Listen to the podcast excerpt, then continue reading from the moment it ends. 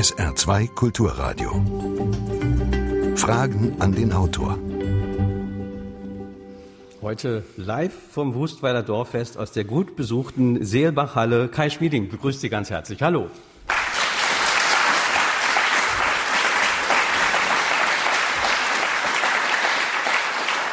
Sebastian Krumbiegel ist heute unser Gast. Und da kann man nur sagen, Gabi und Klaus, ohne diesen Song seiner Band Die Prinzen ging in den 90ern im Popradio gar nichts. Es folgten zahlreiche weitere bedeutende Hits, die sich bis heute in unseren Köpfen festgesetzt haben. Sebastian Krumbiegel ist aber nicht nur ein erfolgreicher Musiker, sondern auch ein sehr politischer Mensch. 2012 gab es sogar den Bundesverdienstorden, neben vielen anderen Auszeichnungen. Und jetzt hat er über sein Engagement und über sein Leben ein sehr lesenswertes, sehr persönliches, warmherziges Buch vorgelegt. Keine Autobiografie, aber viele persönliche Geschichten, die sich allesamt immer wieder um gesellschaftliches Engagement drehen. Titel Courage zeigen, warum ein Leben mit Haltung gut tut. Herzlich willkommen, Sebastian Krumbiegel. Hallo, guten Morgen.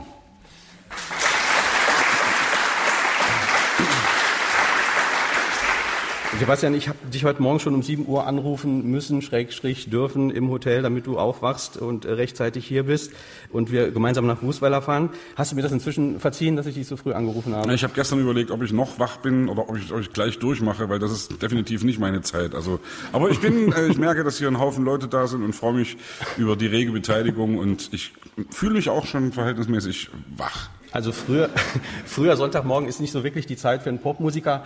Heißt, du hast immer noch nicht äh, jetzt so ein, so ein bürgerliches Leben eine, eines Buchautors, sondern du bist noch so ein richtiger Rocker, der auch bis abends spät auf ist. Also ich war gestern sehr lange wach, weil gestern in Saarbrücken Stadtfest war und bin da noch durch die Kante gezogen. Äh, man muss natürlich, logischerweise, je älter man wird, desto mehr muss man mit seinem Körper haushalten, weil das geht alles nicht mehr so easy wie vor 25 Jahren. Übrigens, vor 25 Jahren oder vor 26 Jahren ging mit den Prinzen hier in Wustweiler alles los. Das war äh, ein, eine Veranstaltung damals noch mit Manfred Sechsauer oben auf dem Flughafengelände. Und das war deswegen für uns auch legendär, weil irgendwann der Strom ausfiel und wir dann äh, a cappella gesungen haben, was dann wirklich auch durch die Presse ging, dass die Leute gesagt haben, hey, die Prinzen, die brauchen gar keine Mikrofone, die brauchen überhaupt keinen Strom, die haben da die Veranstaltung gerockt. Und deswegen ist uns das echt gut in Erinnerung geblieben und freue mich, dass ich nach so langer Zeit wieder hier in der Weltmetropole Wustweiler sein darf. ja, Wust, ja, das auch.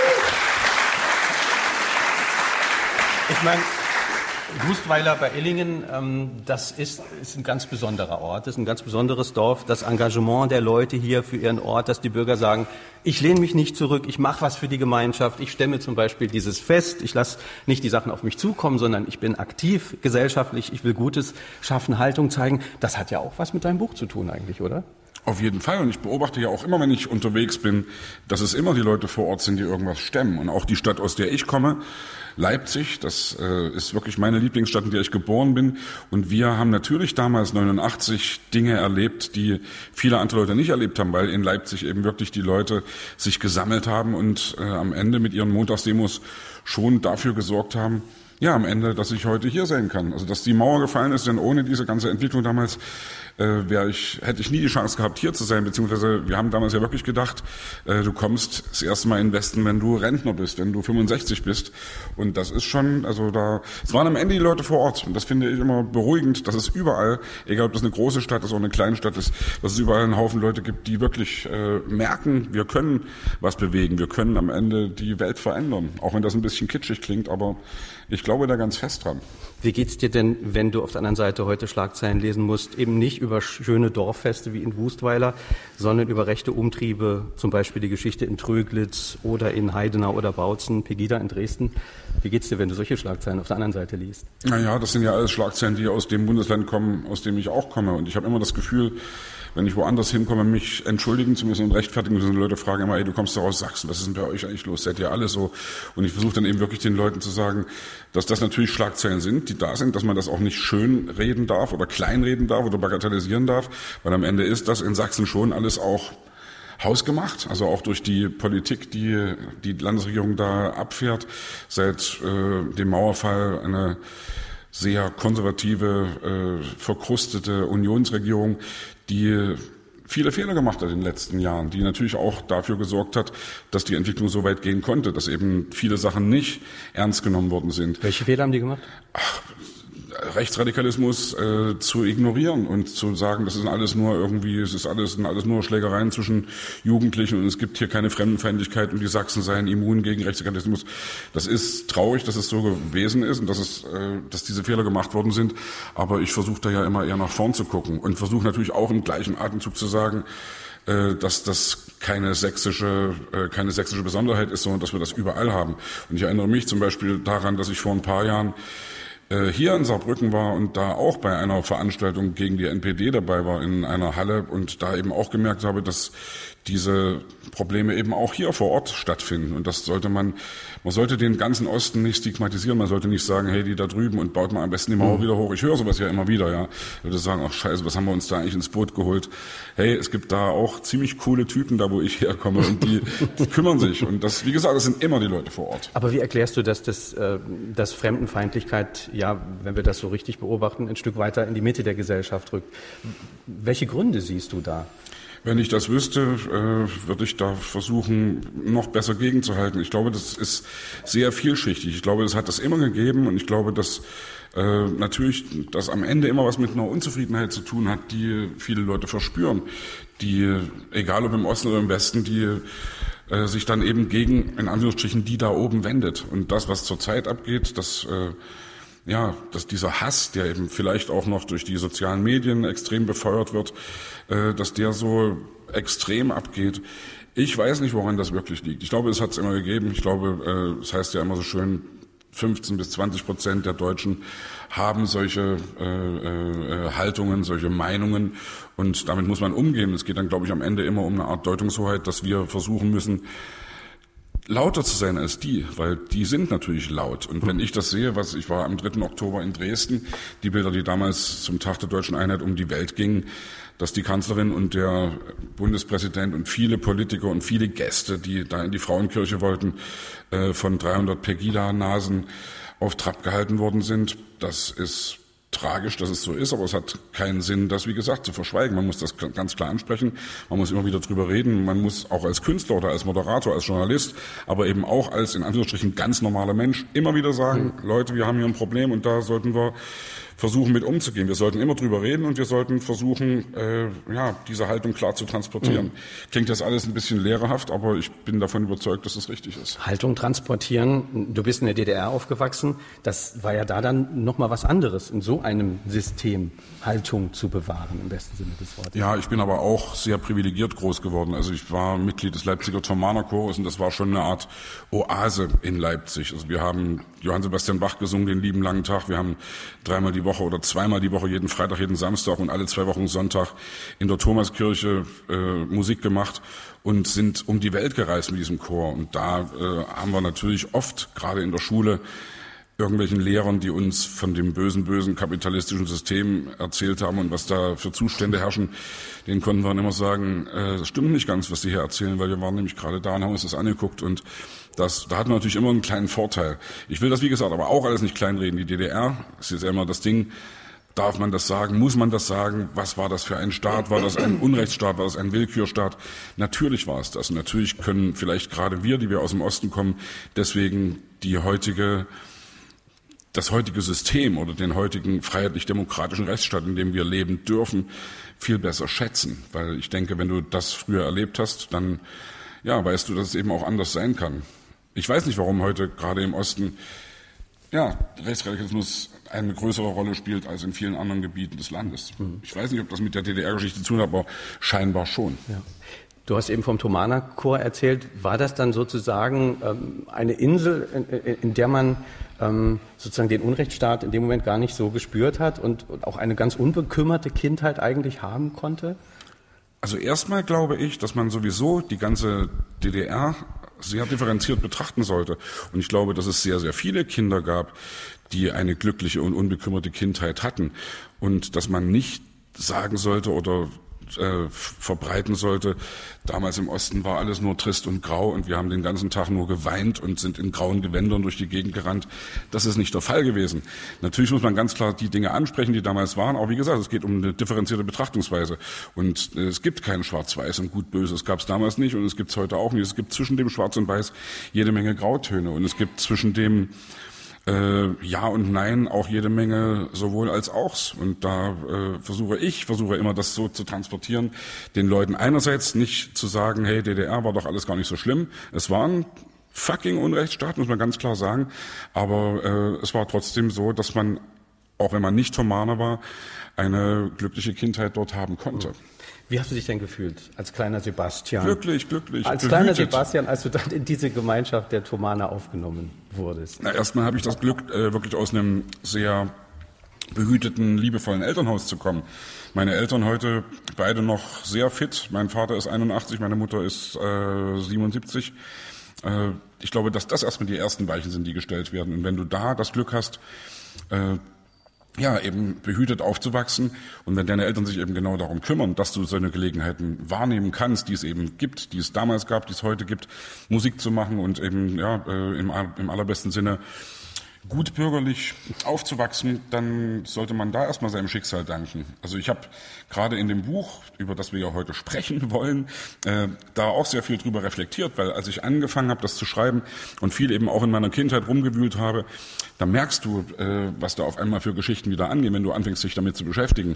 Und ich habe zum Beispiel äh, auch darüber geschrieben, dass ich von zwei Nazis überfallen worden bin in Leipzig, übrigens genau heute vor 14 Jahren, am 25. Juni ja. des Jahres 2003.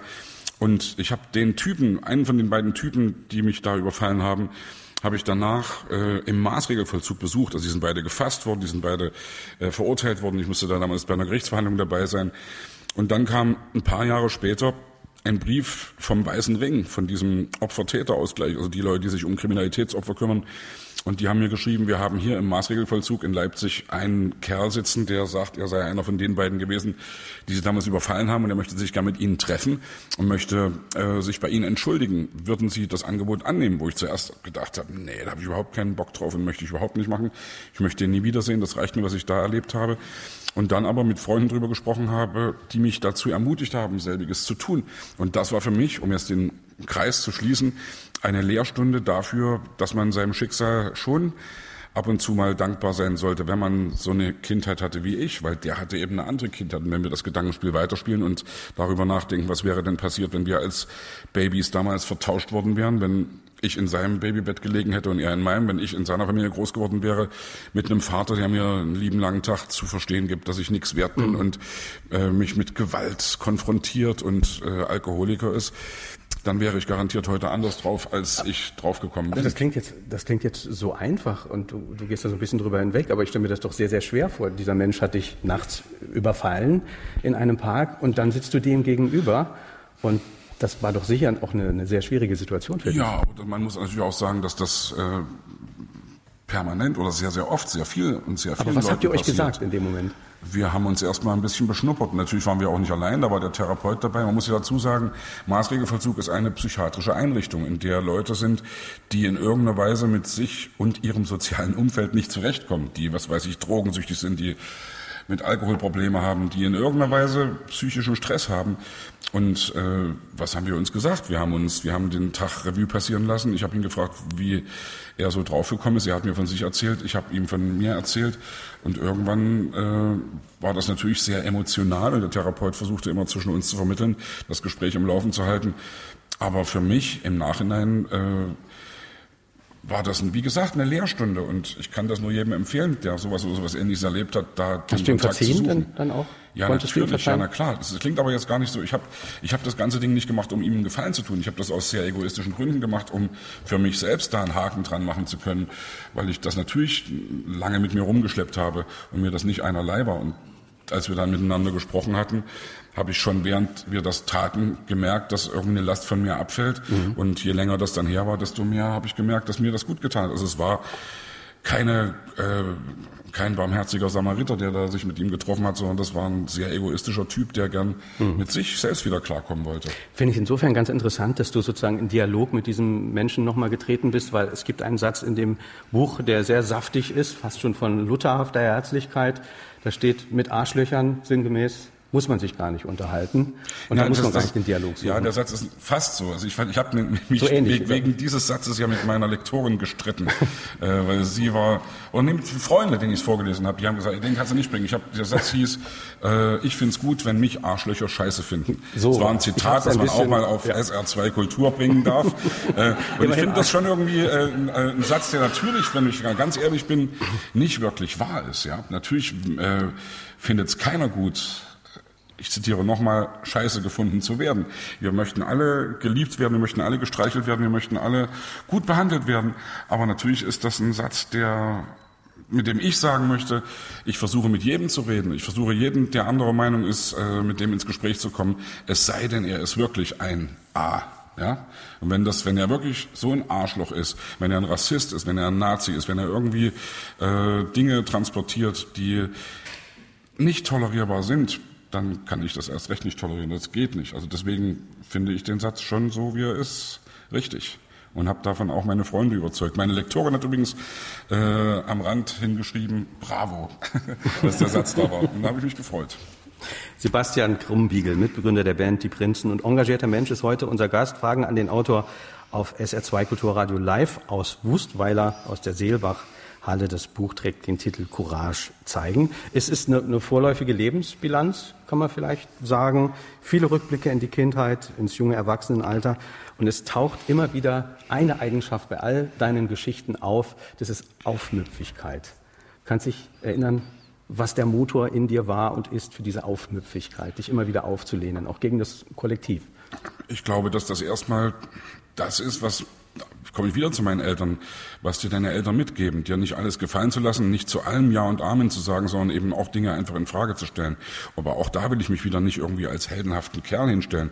Ich war einfach einer, der in der Schule nicht besonders gut war oder der äh, nur in Deutsch, Musik und Englisch gut war in den drei Dingern, die mich interessiert haben, weil ich viel gelesen habe, weil ich viel englische Musik gehört habe, die Sprache lernen wollte und äh, natürlich aus einem musikalischen Elternhaus komme und da eben auch Helden hatte.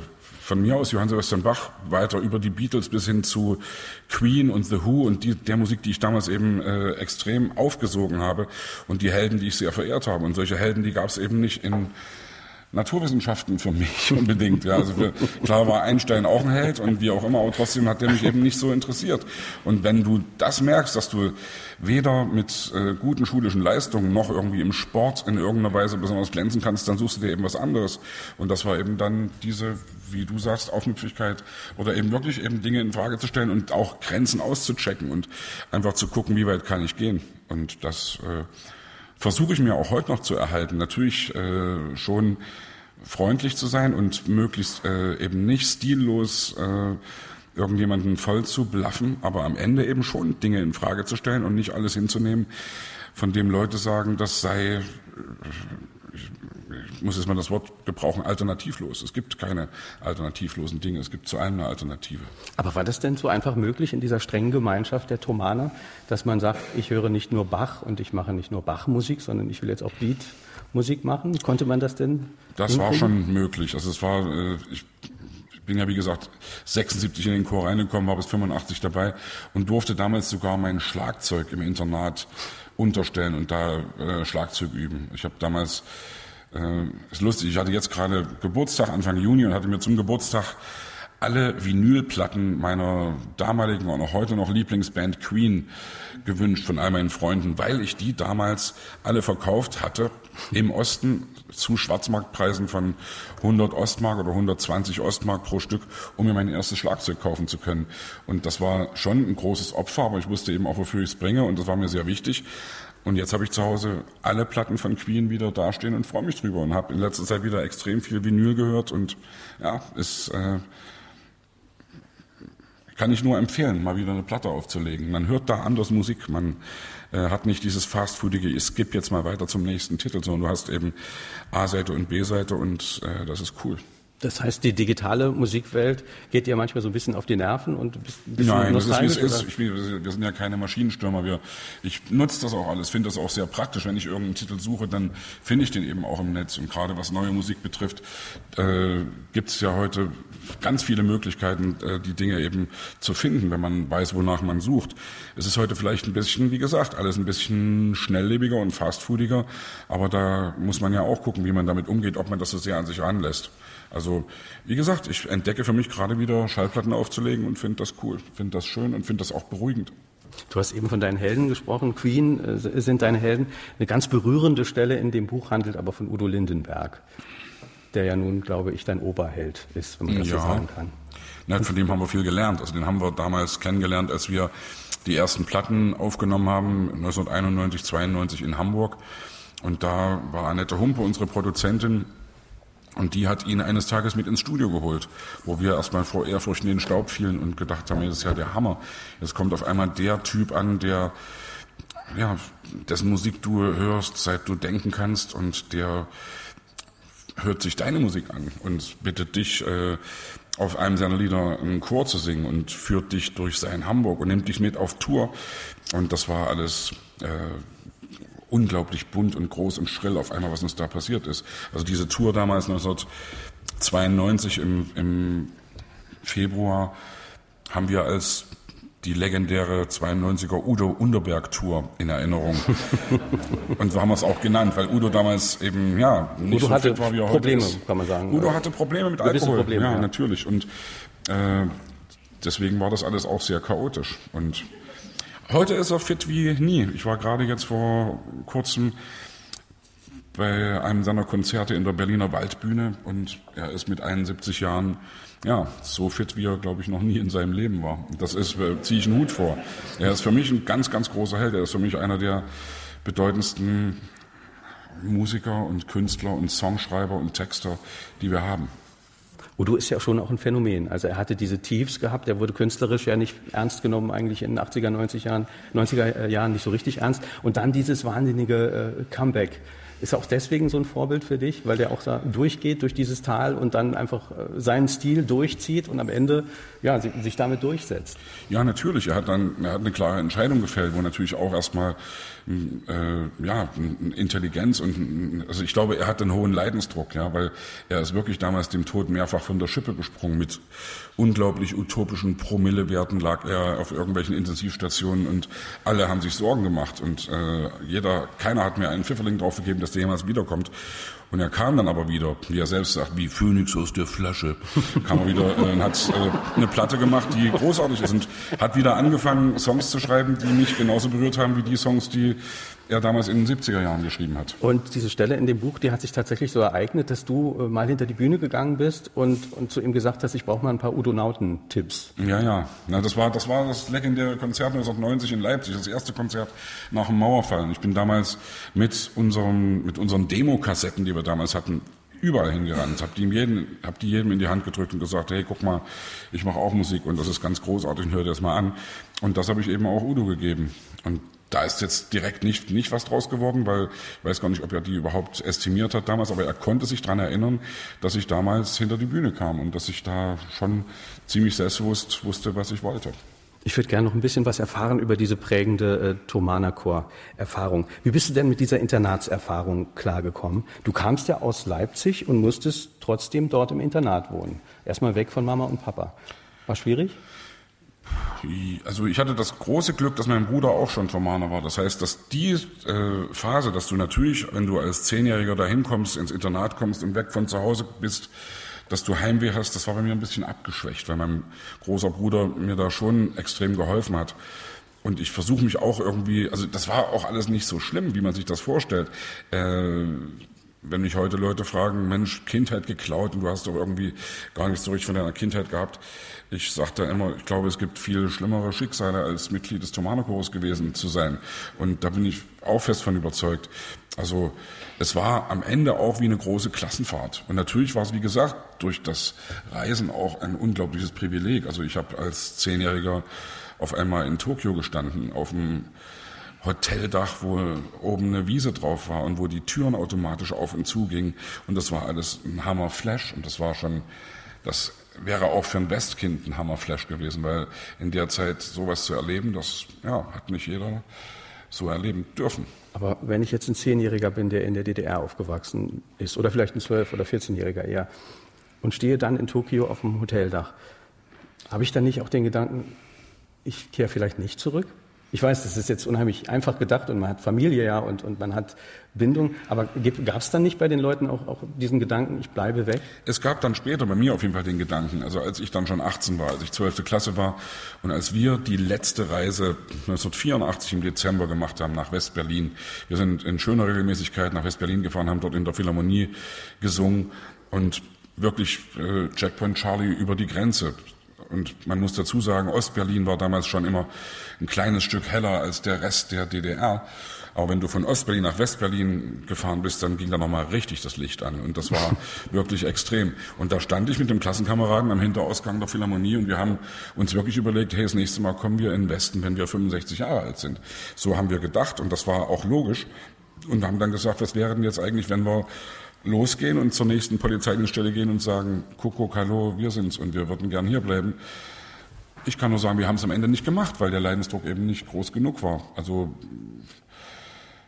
natürlich hast du auch, was du, weil du es gerade angesprochen hast, an deine Geschwister gedacht, an deine Family. Was wäre, würde mit denen passieren? Könnten die studieren? Äh, würden deine Eltern Stress in ihrem Job kriegen? Das waren auch natürlich alles noch äh, Gedanken dazu. Aber am Ende, der Hauptgedanke war der, äh, ich sage es mal ganz deutlich, so gelitten habe ich nicht. Mhm. Du hast vorhin gesagt, der Thomaner-Chor war so ein bisschen, oder hat sich angefühlt so ein bisschen auch wie eine, wie eine Klassenfahrt, wie eine, wie eine, schöne Veranstaltung. Man macht was mit anderen Kindern. Du schreibst in dem Buch aber auch, ähm, naja, ich will es mal sagen, über den Missbrauch von Macht, der ja in solchen geschlossenen Systemen auch häufiger mal vorkommt. Du meinst jetzt die Geschichte mit, mit dem, dem, Theologen? Mit dem Theologen. Ja, das, also ich glaube, das kommt überall vor. Und Missbrauch von Macht, äh, es ist erstmal auch sehr schwierig. Dieses System, Thomanerchor, äh, Internat hat ja auch so funktioniert, dass den älteren Thomanern selbst eine gewisse Macht verliehen wurde. Das heißt, dass wir als elften Klässler und als zwölften Klässler dazu angehalten waren, die anderen zu erziehen, was einerseits äh, ein Vorteil war, weil du eben dadurch nicht einen Haufen Pädagogen und einen Haufen Erwachsene hattest, sondern weil du dann schon irgendwie eine Zelle hattest, die so funktioniert hat und so wachsen konnte und es hat ja auch funktioniert. Andererseits bist du natürlich wirklich als 17-, 18-Jähriger total überfordert, wenn du auf einmal äh, 10, 11, 12-Jährige erziehen musst und sogar bestrafen darfst. Also mit mit äh, Hausarbeiten, mit mit äh, es wurde dann es gab die Strafe beim zu spät kommen, hast du einen Strich bekommen. Wenn du zwei Striche hattest, also zweimal zu spät gekommen warst, hast du ein Pensum bekommen. Pensum hieß äh, Arbeit für die Allgemeine. Das heißt, du hast eben dann Klaviere geputzt oder äh, den Fußboden gewischt oder Noten geklebt oder irgendwelche Dinge gemacht und äh, ja, ob das gut oder schlecht ist, ist die eine, ist, ist die Frage. Also, es hat auf jeden Fall funktioniert. Und das, was du angesprochen hast mit dem Theologen, äh, ich glaube, das passiert in jeder Schule, das, äh, und auch völlig unabhängig vom System, dass Leute, die da eben nicht cool drauf sind, diese Macht, die sie haben, missbrauchen. Mehr oder weniger schlimm, also mehr oder weniger, mit mehr oder weniger großer Was hat er mit Tragweite. Äh, also erstmal, um es ganz klar zu stellen, es ging nicht um irgendwelche sexuellen Dinge. Äh, es war einfach, er hat uns ausgespielt gegeneinander. Aber ich will da auch nicht so mit Dreck schmeißen. Ich habe versucht, den Namen zu vermeiden. Ich habe nur auch wieder sehr egoistisch darüber geschrieben, was habe ich äh, erlebt. Und am Ende habe ich das, die Geschichte deswegen aufgeschrieben, weil es um mein Verhältnis zu Kirche und Glaube ging und weil er ein Teil dessen war, dass ich irgendwann aus der Kirche ausgetreten bin. Also das war sozusagen ja, von Kindheit an irgendwie eine Sache, die sich ja langsam abgezeichnet hat. Der letzte Punkt, dass ich aus der Kirche ausgetreten bin, war übrigens der, dass ich zu den Montagsdemos in Leipzig, dass ich da dabei war am 2. Oktober 89, wo ich mit angesehen habe, wie die Polizei reingeknüppelt hat und wie die Leute vor den scharfen Hunden abhauen wollten und in die Thomaskirche rein wollten. Und die Thomaskirche hat die Türen zugelassen und das fand ich unter aller Kanone, weil, wie gesagt, zweimal die Woche Predigten gehört und äh, dann auf einmal mitgekriegt, dass das, was sie da erzählt haben, in der Praxis ja gar nicht umgesetzt wurde. Und das fand ich traurig. Und deswegen bin ich dann eben irgendwann als letzter Tropfen, der das fast für mich zu überlaufen brachte, aus dieser Kirche ausgetreten. Findest du, dass sich Kirche, dass sich die Kirchen äh, generell zu wenig politisch äußern oder engagieren oder sich einmischen in äh, gesellschaftliche Probleme, die es gibt? Also ich glaube, zu DDR-Zeiten haben die das schon sehr viel gemacht, weil diese ganze Friedensbewegung und dieses ganze Friedensgebet, was damals der Ausgangspunkt der Montagsdemos war in Leipzig, das war, fand alles unter dem Dach der Kirche statt. Und ob sich heute die Leute zu viel oder zu wenig äh, da einmischen, ich glaube, das also natürlich kannst du es immer verlangen. Natürlich ist die Kirche auch so eine Art, äh, die Kirche macht sehr viele gute Sachen. Wir, wir, äh, ich unterstütze auch teilweise, obwohl ich ausgetreten bin, äh, was weiß ich, die Caritas und, und unterstütze irgendwie kirchliche äh, Dinge, äh, weil ich auch glaube, dass sozial da sehr viel passiert und dass die Kirche da sehr aktiv ist. Sie könnte natürlich immer mehr machen, aber das könnten alle. Und ich finde es immer komisch, da mit dem Finger auf jemanden zu zeigen. Am Ende müssen wir vor unserer eigenen Tür kehren und müssen gucken, dass wir hm. selbst, hm. äh, wir waren vorhin bei Wustweiler, äh, eben was die Leute vor Ort eben dass die dafür sorgen, wie es vor Ort abgeht.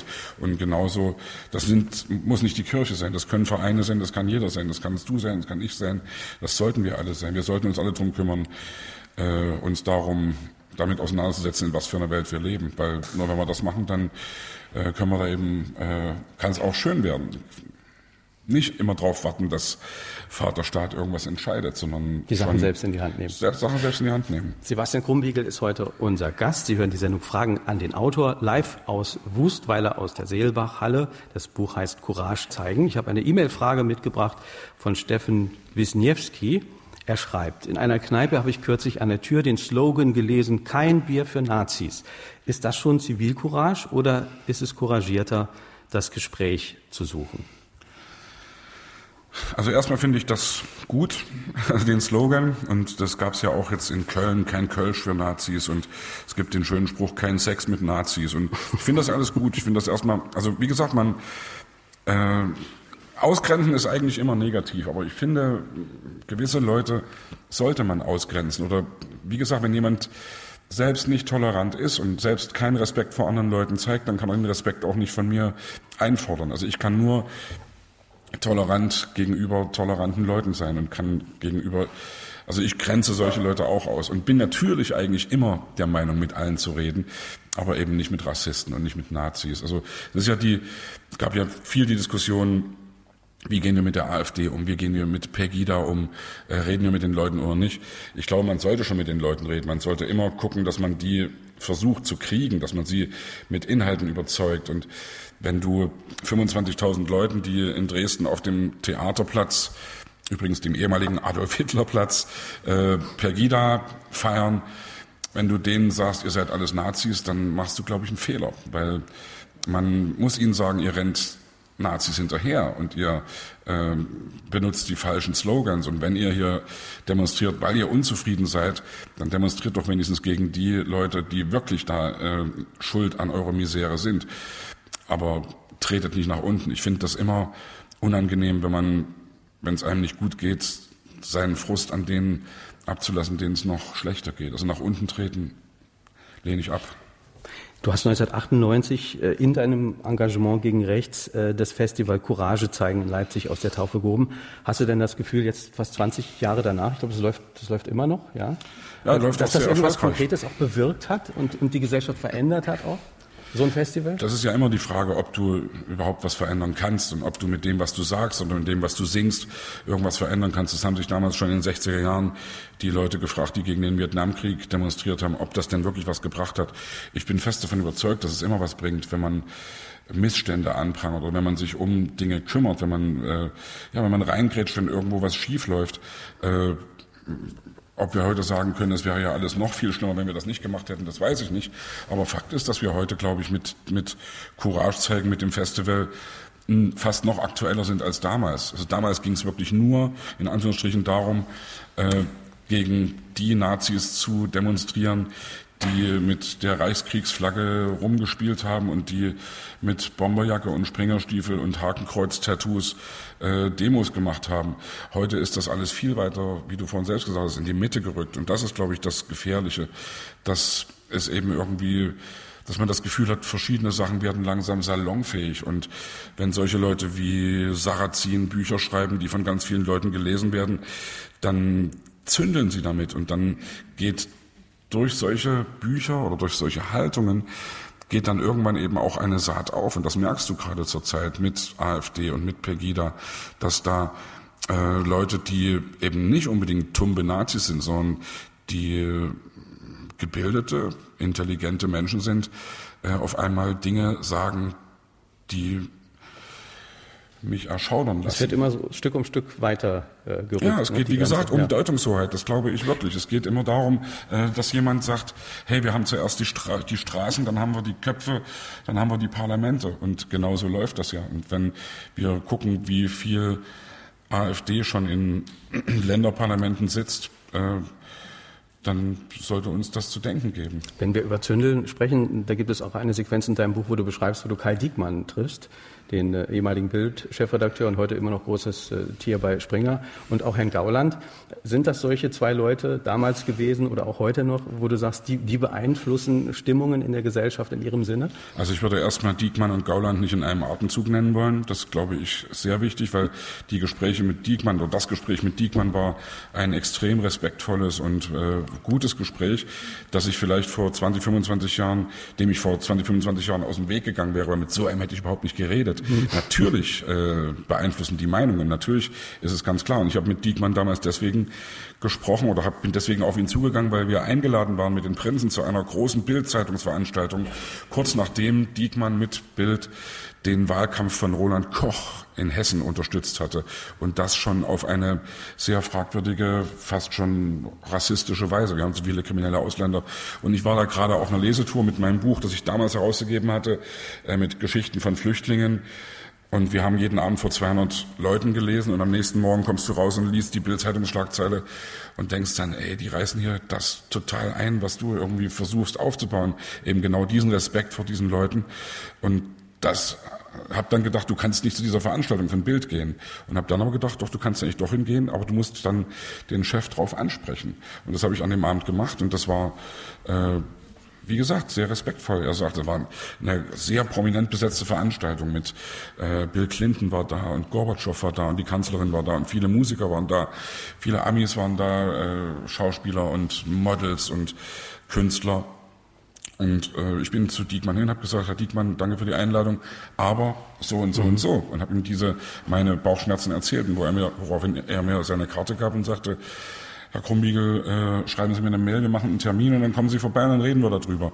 Und das haben wir gemacht. Und um zur Frage zurückzukommen, ob ich ihn damit verändert habe, das glaube ich nicht. Aber ich bin, wie gesagt, fest davon überzeugt, wenn du mit Leuten redest, dass immer irgendwas hängen bleibt. Und das meine ich jetzt gar nicht selbst überschätzen. Ich meine das vielleicht sogar auch kritisch umgekehrt, weil natürlich bleibt auch von ihm was bei mir hängen. Mhm. Und äh, da sollte man aber äh, mutig genug sein, diese Gespräche zu suchen, weil wir können nur Probleme lösen, wenn wir miteinander reden. Wenn wir uns gegenseitig nur anbrüllen und äh, beschimpfen, werden wir nie Probleme lösen. Und deswegen rede ich heute auf jeden Fall auch mit Leuten, die ja politisch anderer Couleur sind. Mit Gauland habe ich auch geredet, weil ich bei Hard Aber Fair eingeladen war. Und weil, ich weiß noch genau, wie ich ihn damals gefragt habe, Herr Gauland, wenn Sie heute sehen, was äh, mit Pegida passiert und was die Leute rufen, haben Sie nicht manchmal das Gefühl, die Geister, die ich rief, werde ich nicht mehr los, wo er mich nur anguckte und sagte, ja, das sagt mir meine Tochter auch immer. Und da habe ich nur gesagt, na, dann hören Sie mal ein bisschen mehr auf Ihre Tochter. Ob er das macht, weiß ich nicht, ja. Aber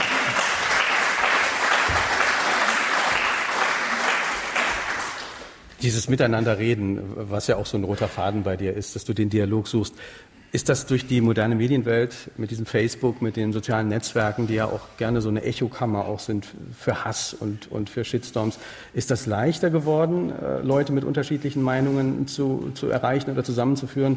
Oder siehst du das auch so, dass die Leute da tatsächlich ihren, in ihren Blasen verhaftet sind und letztlich nur immer in ihren eigenen Meinungen wieder bestätigt werden?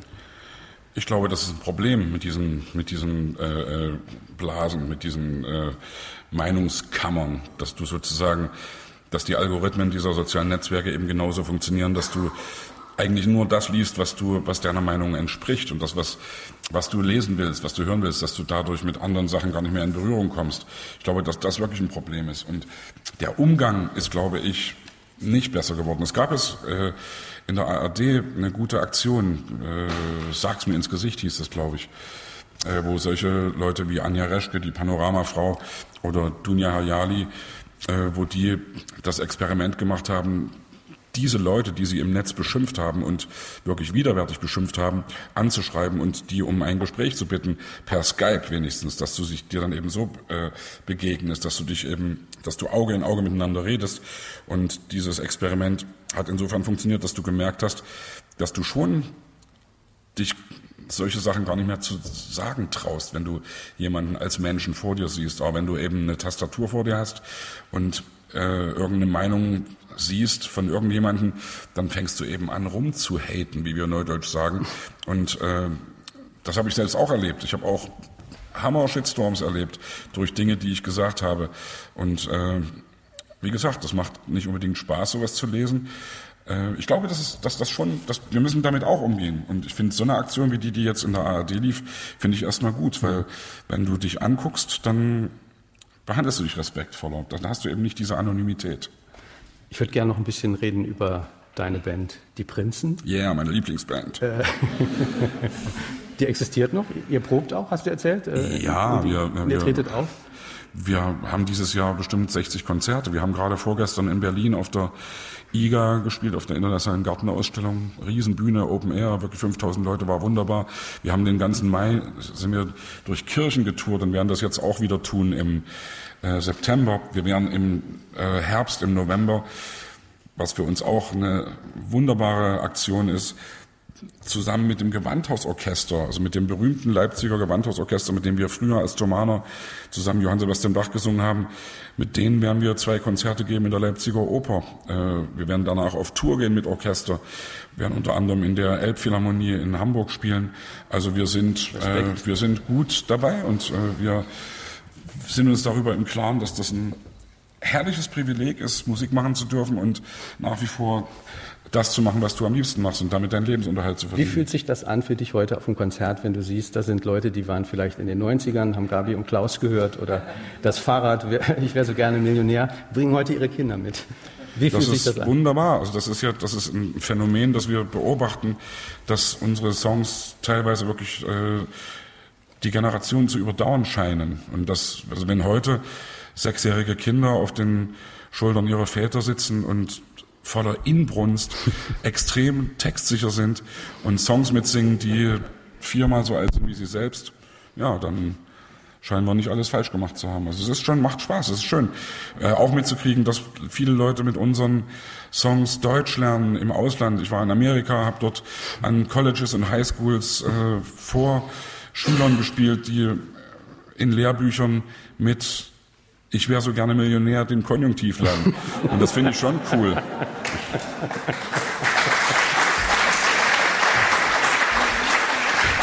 Ich kann, mir, ich kann mir vorstellen, dass es zu Trump-Zeiten ein eine besonders beliebter Lehrsatz wahrscheinlich ist. Ich glaube, das hat allgemein mit der amerikanischen Lebensweise zu tun. Das, also das Lied, da gehen die wirklich voll ab drauf.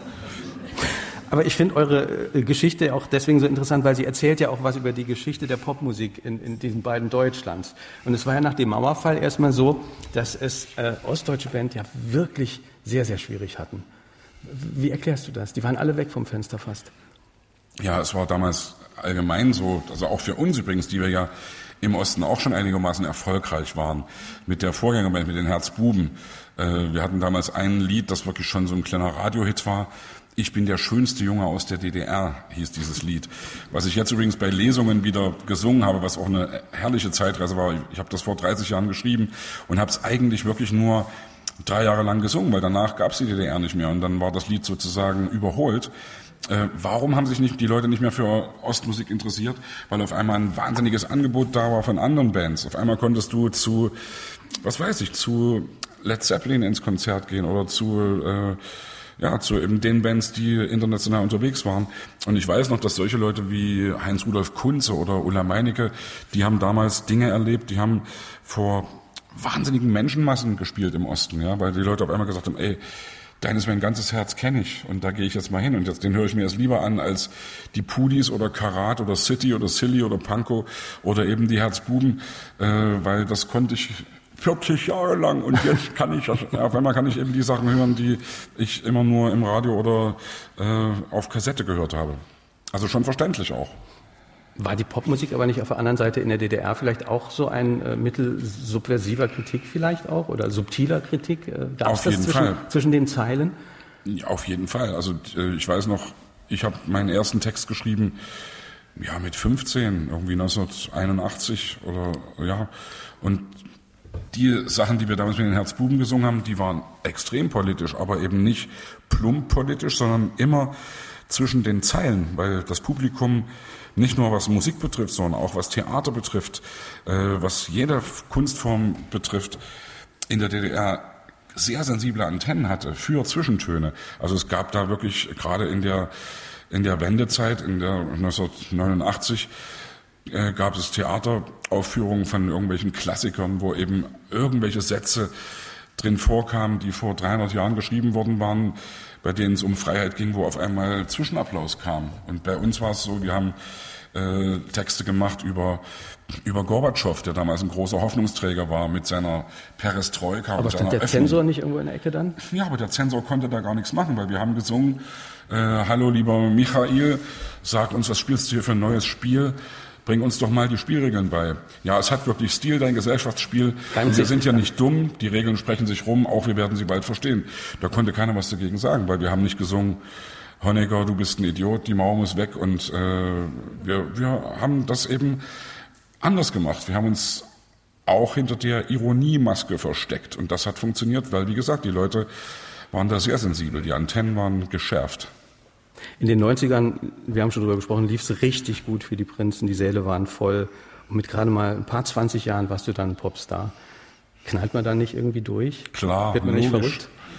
Ja, ich glaube, äh, jeder, der sagt, dass es nicht so ist, also jeder knallt durch, wenn du mit Anfang, Mitte 20 sowas erlebst. Aber das Wichtige ist, glaube ich, erstmal das zu genießen und den Film voll zu fahren, diesen ganzen Popstar-Film und diesen Wahnsinn zu erleben und dann aber eben auch mitzukriegen, dass das nicht das reale Leben ist, dass das alles ein großer Zirkus ist und dass äh, Probleme, die du hast, dadurch nicht weggehen und dass du ja, dass du genauso Schmerz und Leid und äh, Einsamkeit und Sehnsüchte hast wie jeder andere Mensch auch. Und ich glaube, da, das haben wir ganz gut hingekriegt. Also sozusagen wirklich auch die, die Demut vor deinem Schicksal zu haben oder vor dem Glück, das du gehabt hast.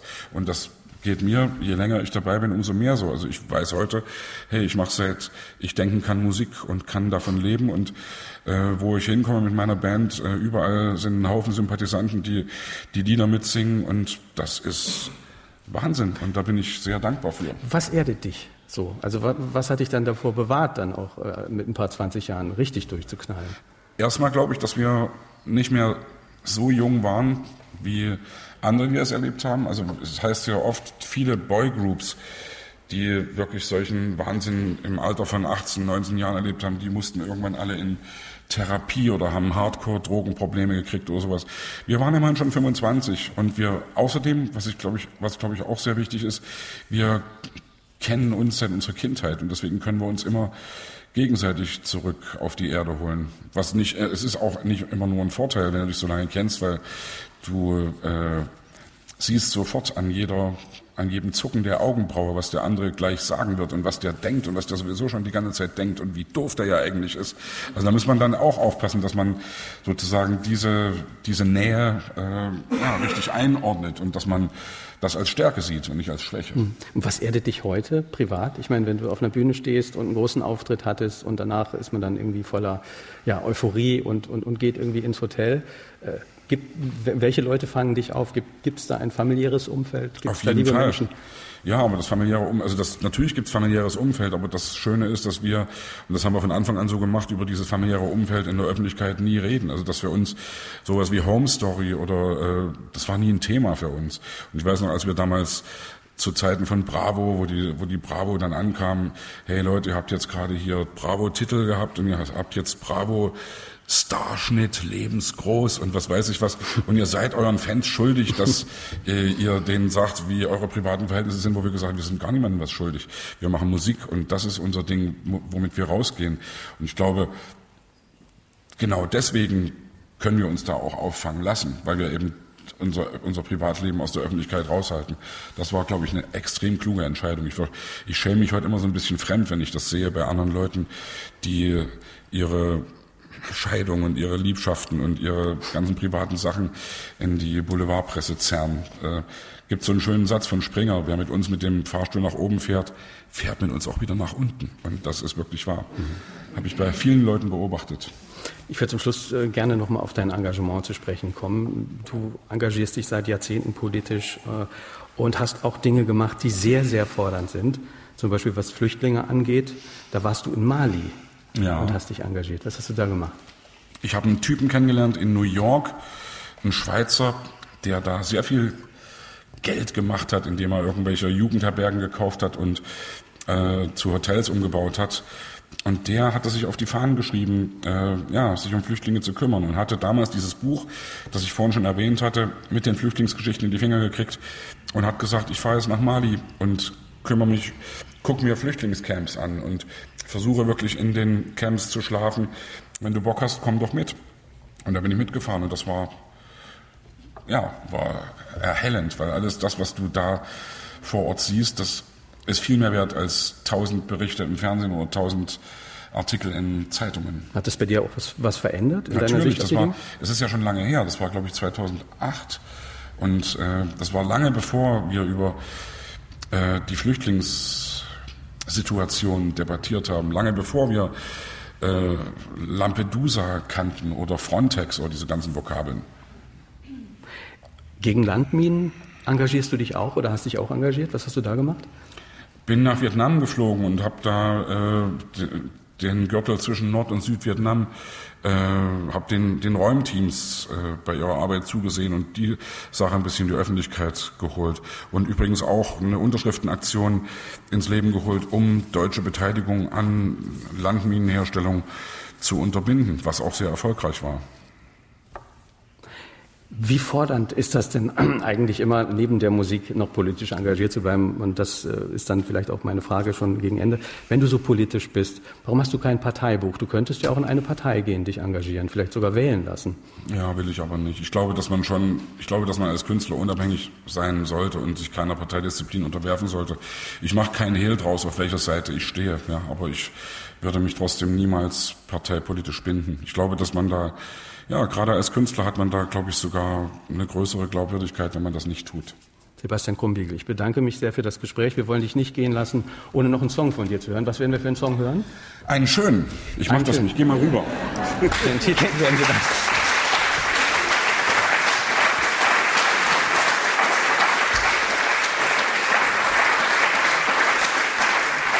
Ja, Courage zeigen. Warum ein Leben mit Haltung gut tut, das ist der Titel des Buches, über das wir heute gesprochen haben, mit Sebastian Krumbiegel. Das war Fragen an den Autor live vom Wustweiler Dorffest. Danke Ihnen allen fürs Zuhören, vor allem auch hier in der Seelbachhalle. Und klare Empfehlung an Sie zu Hause. Machen Sie doch heute noch einen Abstecher nach Wustweiler, lohnt sich ganz bestimmt. Ich bin Kai Schmieding. Tschüss. Danke für Ihr Interesse und zum Schluss Sebastian Krumbiegel.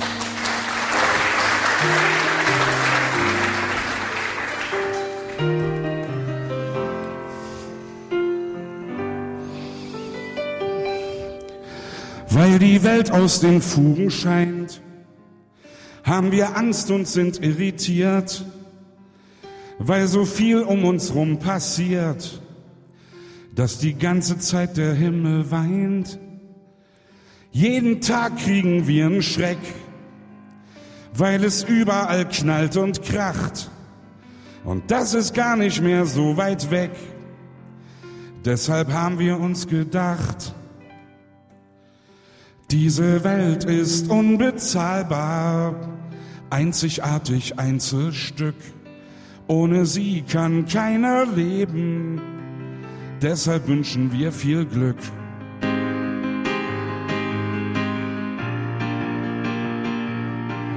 Diese Welt ist unbezahlbar und es wäre nicht im Sinne des Erfinders, wenn sie demnächst tragisch vor die Hunde ginge.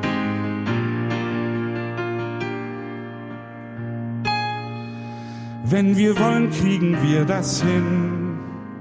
Mit viel Liebe und ohne Hass. Ja, natürlich, wir schaffen das. Das sagt sogar die Kanzlerin. Ganz im Ernst, wenn du mich jetzt fragst, ob das geht, ob es möglich ist, dann weiß ich, ich bin Optimist. Und ich möchte, dass du zu mir sagst, diese Welt ist unbezahlbar und wir haben den Verdacht, dass sie, wenn wir uns nicht kümmern, bald erschöpft zusammenkracht. Diese Welt ist unbezahlbar. Wär sie weg, mein Gott, wir hätten keinen Grund mehr, uns zu lieben. Also lass sie uns lieber retten.